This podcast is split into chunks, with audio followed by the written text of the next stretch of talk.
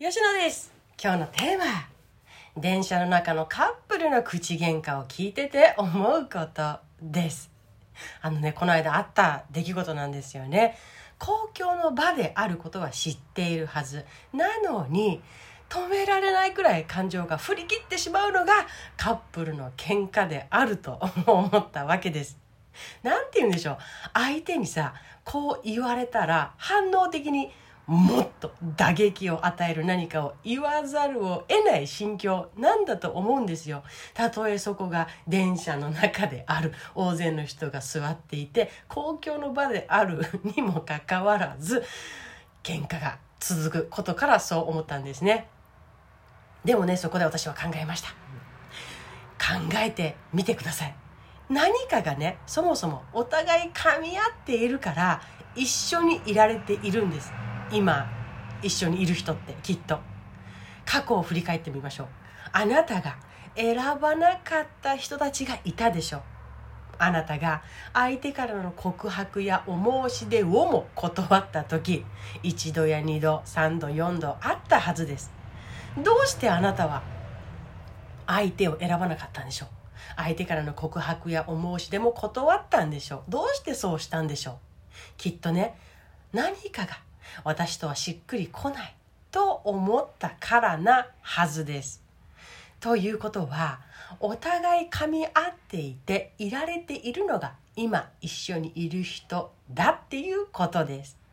そう考えてみるとさ何かが噛み合っている分何かの噛み合わなさに敏感にもなるだろうし分かってよね分かってよってもう止まらないんですよね口喧嘩が瞬時に反応しちゃうぐらい分かってよって気持ちも強くなる。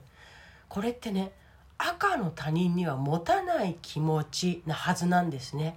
分かってよ。は。今まであなたが選ばなかった人たちや告白や思い知れを断ってきた人たちとは口喧嘩すら持たなかった関係なんだと思うんです。持てなかった関係。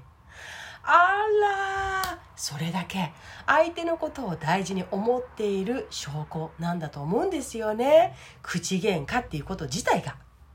そう思いながらね。すぐ私の隣に座ったカップルがですよ。口喧嘩をし合うという出来事に2度も巻き込まれてしまいました。これを聞きながらね。ああ本当は大好き。大好きだから分かってほしいんだよって言ってるも同然なんだよなって思いながら聞いてました。微笑ましく思って聞いてましたね。目の前の人がムカつく。私と何もかも正反対だと。目の前のイライラだけを見ていたら大事なことを見忘れてしまいがちです。